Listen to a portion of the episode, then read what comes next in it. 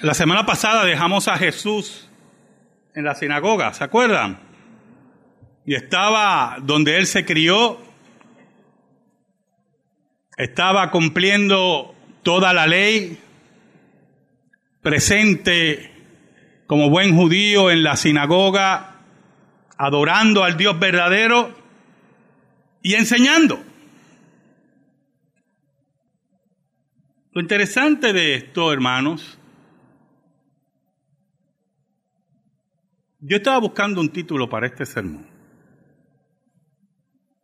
y se me ocurrió uno bastante campechano, bastante pueblerino.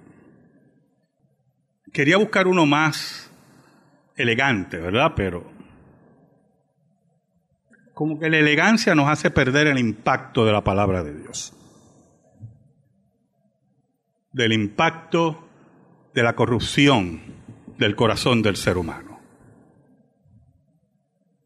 Del impacto de aquellos que vienen a adorar para ser satisfechos, para divertirse, para que los halaguen. Prácticamente a Jesús se le viró la tortilla en la sinagoga. Y lo que ocurre es que aquel que no está dispuesto a estar erguido, a estar con la frente en alto como el maestro, ser valiente, ser capaz, por la verdad, nunca le gustaría que le pasara lo que le ocurrió a Jesús.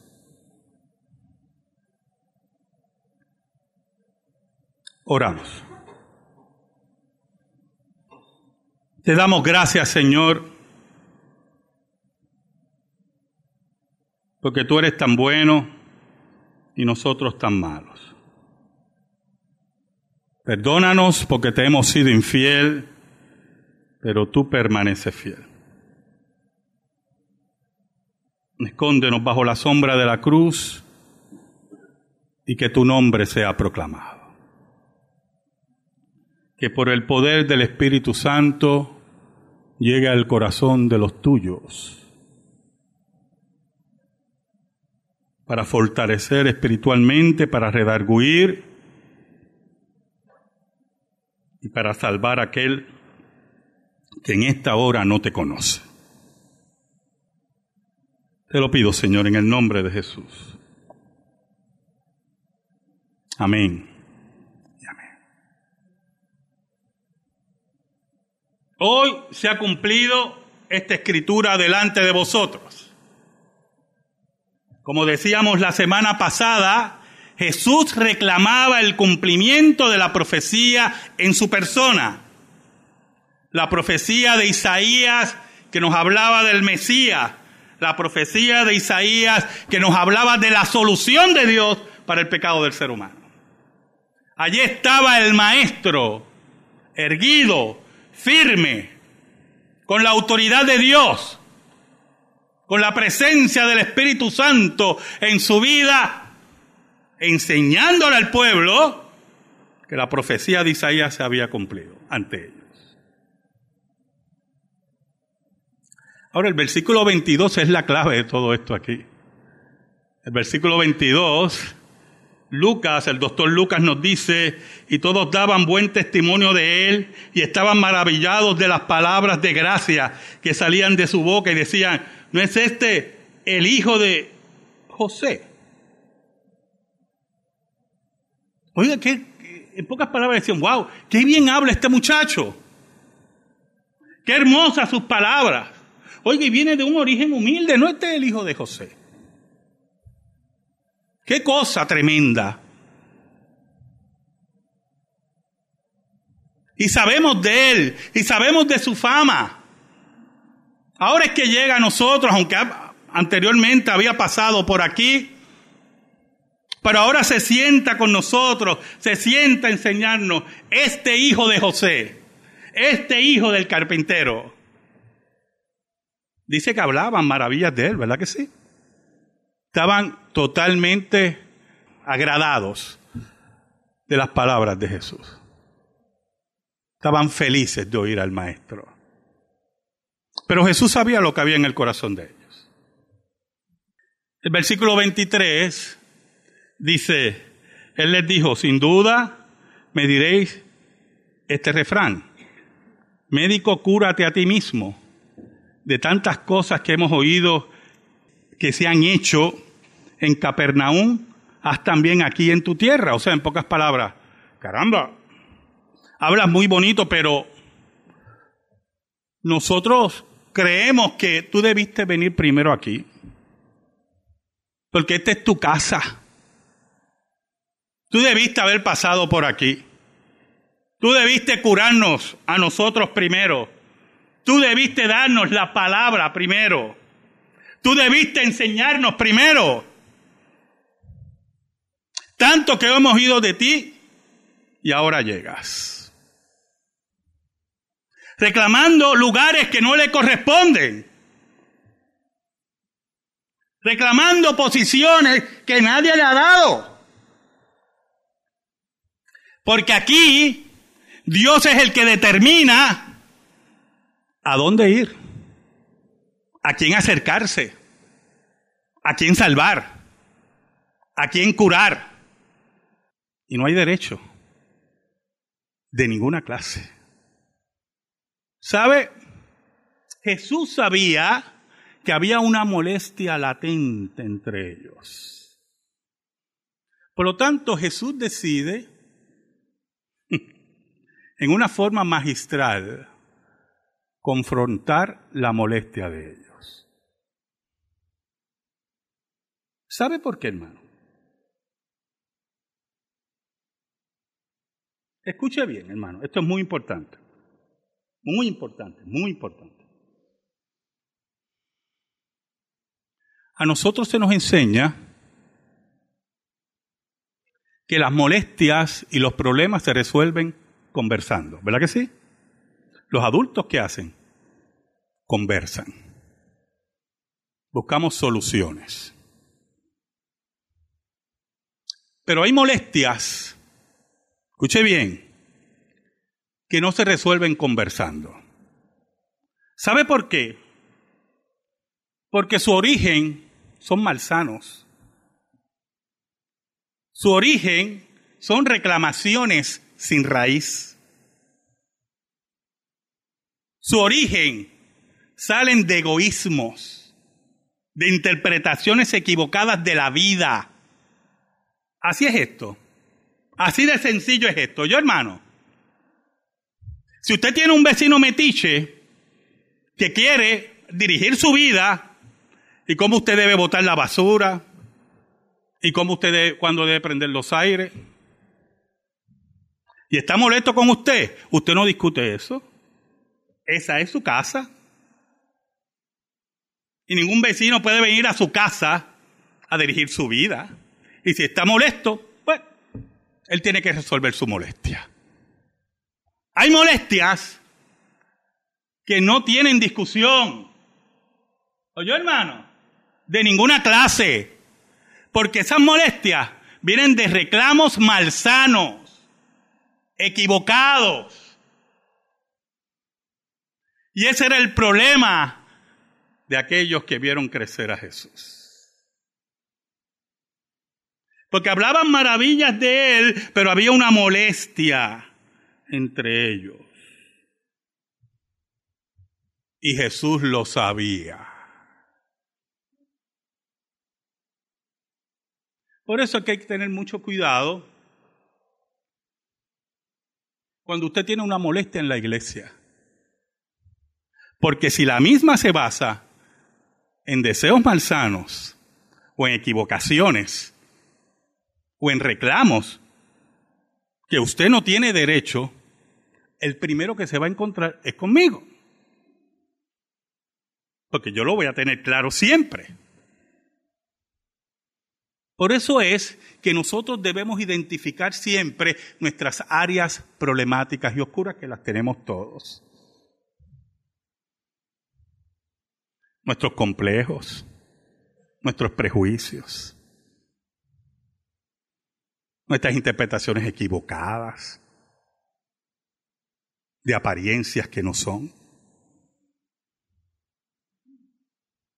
Cristo lo sabía. Ellos se creían con derecho. Y lamentablemente no es así. Dios es el soberano. Y Él va donde Él quiere. Y Él lleva a donde Él quiere. Y enseña a donde Él quiere. Y va primero donde Él quiere. Y usted dirá, caramba, pastor, eso lo dice el texto. Oh, yo espero que haya leído muy bien conmigo. Porque si leyó mal, te va a llevar una sorpresa. Se le va a virar la tortilla. Como se viró en la, en la sinagoga. Oiga, mire cómo dice aquí. Mire qué interesante. Y añadió, versículo 24, de cierto, de cierto os digo que ningún profeta es acepto en su propia tierra. Vamos a empezar por ahí. Jesús sabía que como lo vieron crecer, como lo vieron jugar, como lo vieron sudar, como lo vieron trabajando con su padre, como carpintero, la gente pensaba, ¿qué nos puede enseñar este?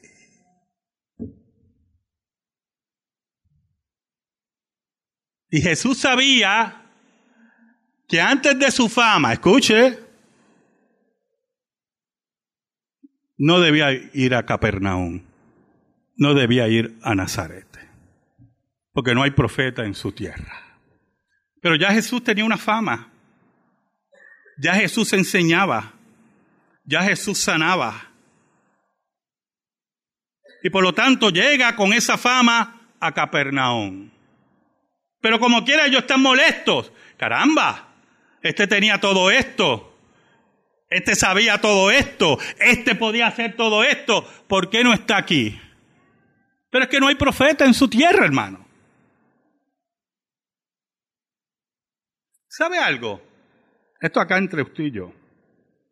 Y toda Latinoamérica que nos está viendo.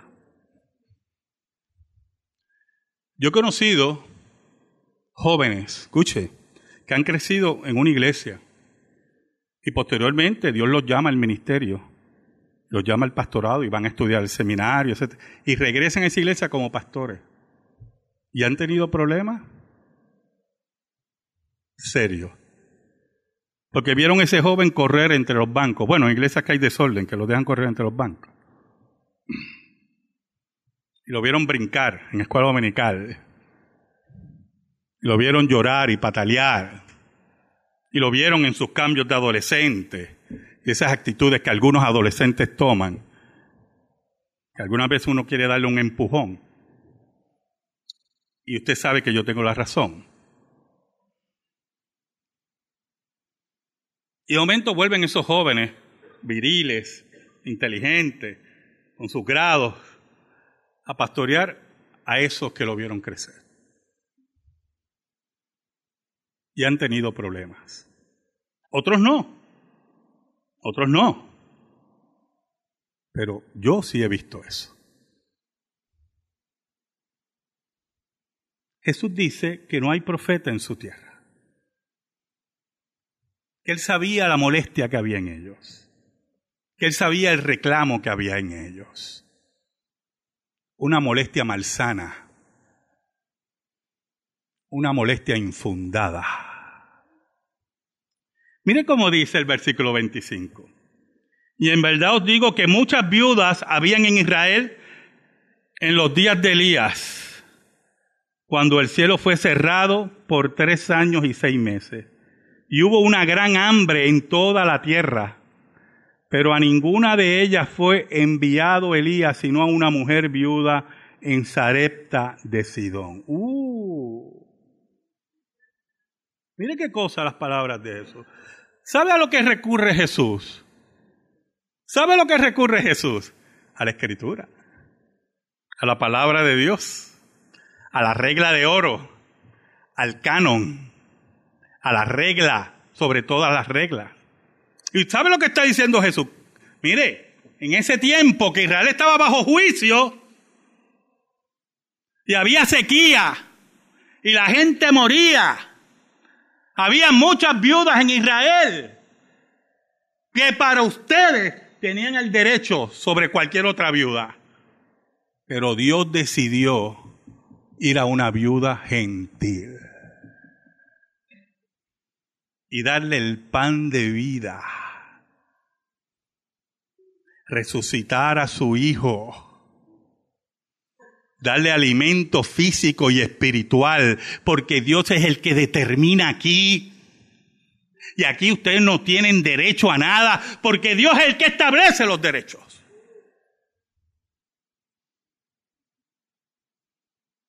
Entonces yo me imagino la asamblea, como ustedes así, ya rabiando. Pero Jesús no se queda ahí. Mira el versículo 27. Y muchos leprosos había en Israel en tiempo del profeta Eliseo, pero ninguno de ellos fue limpiado sino Naamán el sirio. Y lo interesante de eso, hermano, es que la lepra era una maldición en ese tiempo. Tener lepra significaba ser excluido del pueblo. Tener lepra significaba estar maldito. La lepra era una enfermedad terrible. Pero Dios en su soberanía obviando a todos estos leprosos, quiso salvar a Namán y limpiar su lepra. ¿Qué le está diciendo Jesús? El coraje de ustedes está infundado, pero lo voy a decir más, el coraje de ustedes a Dios no le importa. Así de sencillo es esto, le está diciendo Jesús. Si tienes coraje, es mejor que te lo quites. Porque aquí el que determina las cosas es el Dios de Israel. El Dios que va hacia las viudas gentiles. El Dios que sana a los leprosos gentiles. Yo me muevo donde Dios me manda. Y he llegado hoy aquí, está diciendo Jesús, en pocas palabras, porque es el tiempo de Dios. Hay un precio por decir la verdad, ¿oyó hermano? Y el precio es alto para aquellos que viven de contentar a la gente, de darle a la gente lo que ellos quieren. No hay peor predicador, ni peor publicista que aquel que quiere darle a la gente lo que la gente quiere. El predicador tiene que ser profeta no importando el precio. Y el publicista debiera ser que maestro y convencer a las masas que su producto es mejor. Hay un precio muy alto por decir la verdad. Es el precio del desprecio. Pero la ganancia es fortalecer la vida de cada ser humano que Dios quiere fortalecer. Jesús no se dejó, esto es muy importante, Jesús no se dejó llevar por las alabanzas al principio en la sinagoga, que todo el mundo se maravillaba y lo alababa. Jesús sabía lo que había en el corazón de ellos. Oiga, y si Jesús hubiera sido un buen vendedor de los de ahora, de las emociones y todas esas cosas y quieren manipular, dice, caramba, déjame seguir aquí hablándoles bien bonito, porque los voy a perder. Y hubiera sido tremendo motivador. O yo, Jesús hubiera sido tremendo motivador. Porque Jesús sabía lo que había en el hombre. Déjame irme por este caminito, porque si no los voy a perder. Y ahora todas estas alabanzas se van a virar contra mí. Pero Jesús estaba allí por la verdad. Jesús estaba allí por la gloria de su Padre. Jesús estaba allí como el Mesías enviado de Dios. Jesús estaba con el bisturí de la palabra para estirpar la molestia, el pecado y el engaño más profundo en el ser humano. Mira el versículo 28. Al oír estas cosas, todos en la sinagoga se llenaron de ira. Se formó tremendo revuelo en la sinagoga. ¿yo? Todos dicen, miren, los que estaban alabando ya se, se quitaron de alabar. Hay algo muy importante cuando usted descubre lo que hay dentro del corazón del hombre, ¿yo? El hombre puede tomar dos caminos. Dos caminos. Si se descubre lo que hay en su corazón, hermano, por parte de Dios, es la hora de la humillación, es la hora del arrepentimiento, es la hora de doblar rodillas ante el Dios que quita y da la vida. Pero el otro camino que lo he visto tantas veces es lo que tomaron estos hombres y mujeres aquí. Llenarse de ira, rechazar la palabra de Dios, rechazar su amonestación, rechazar su disciplina. Estos se llenaron de ira. Se le viró la tortilla a Jesús. Fracasó como motivador. Qué bueno que nuestro rey no es motivador. Qué bueno que nuestro Salvador no está en tarimas para engañar y vender productos. Oiga, y ellos que querían ver milagros, vieron un milagro. Mira el versículo 29. Me gustan estos milagros, ¿oyó? Me gustan más estos milagros que los otros. Y levantándose, le echaron fuera de la ciudad. Usted imagínese la escena. Toman al creador de la vida, a Jesús. Y me imagino que lo echaron, mire, empujándolo y agarrándolo y diciéndole, eh, los judíos son unos expertos, cuando insultan, olvídese, los latinos se quedan atrás, oye, se lo aseguro yo, se lo aseguro yo, hermano. Oiga, y lo empujando y diciéndole cuantas barbaridades y llevándolo y con el fin de asesinarlo. Escuche bien, de asesinar a Jesús. Así era la ira de esa gente. Una turba. En Puerto Rico sabemos mucho de las turbas. Principio del siglo XX estaban las turbas republicanas. Bueno, que se han escrito libros de las turbas republicanas. Varios libros sobre las turbas republicanas. Y no voy a seguir identificando turbas porque me voy a llevar un problema. Pero aquí ha habido muchas turbas, ¿oyó? Aquí había una turba. Una turba terrible, asesina. Mire cómo dice, le echaron fuera de la ciudad y le llevaron hasta la cumbre del monte sobre la cual estaba edificada la ciudad de ellos para despeñarle. ¿Sabe? Para llegar tenían que subir una ladera. Las ciudades regularmente se construían en lugares altos por muchas razones. Pero esta es la hora de acabar con este. Vamos a tirarlo por ahí para que se acabe de morir. Lo odiamos hasta la muerte. ¿Usted sabe lo que es odiar hasta la muerte, hermano? Odiar hasta la muerte se llama asesinato. Y por decir la verdad, por decir la verdad, querían asesinar a Jesús. Oiga, se le viró la tortilla a Jesús. Si usted no quiere que se le vire la tortilla, escuche bien lo que lo voy a, siempre se lo digo, ¿verdad? Se lo voy a repetir. Va a tener que buscar otra iglesia, ¿yo? Porque aquí siempre estamos dispuestos a virar la tortilla. ¿Sabe? Mire cómo dice el versículo 30. Mas él pasó por en medio de ellos y se fue.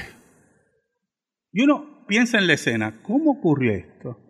¿Cómo tú pasas en medio de una turba que quiere asesinarte y está al borde del precipicio? ¿Cómo ocurre eso, hermano? En este último versículo tenemos nuevamente una lección muy importante. No era la hora de Jesús. Dios es el que determinaba cuándo Jesús iba a morir no los habitantes de esta región. Dios decidió cuándo ir a esta región, no por los derechos que ellos reclamaban. Y en esa hora, frente a ellos, en un acto milagroso, Jesús pasa por medio de ellos y se va. No permitas que Jesús pase en medio de ti y te deje. En esta hora, agárrate del Maestro. Amén. Gracias te damos, Señor. Te pedimos, Señor, en el nombre de Jesús, que esta palabra sea depositada en nuestra vida y en nuestro corazón. Por Cristo Jesús. Amén y amén. Estamos en silencio, hermano.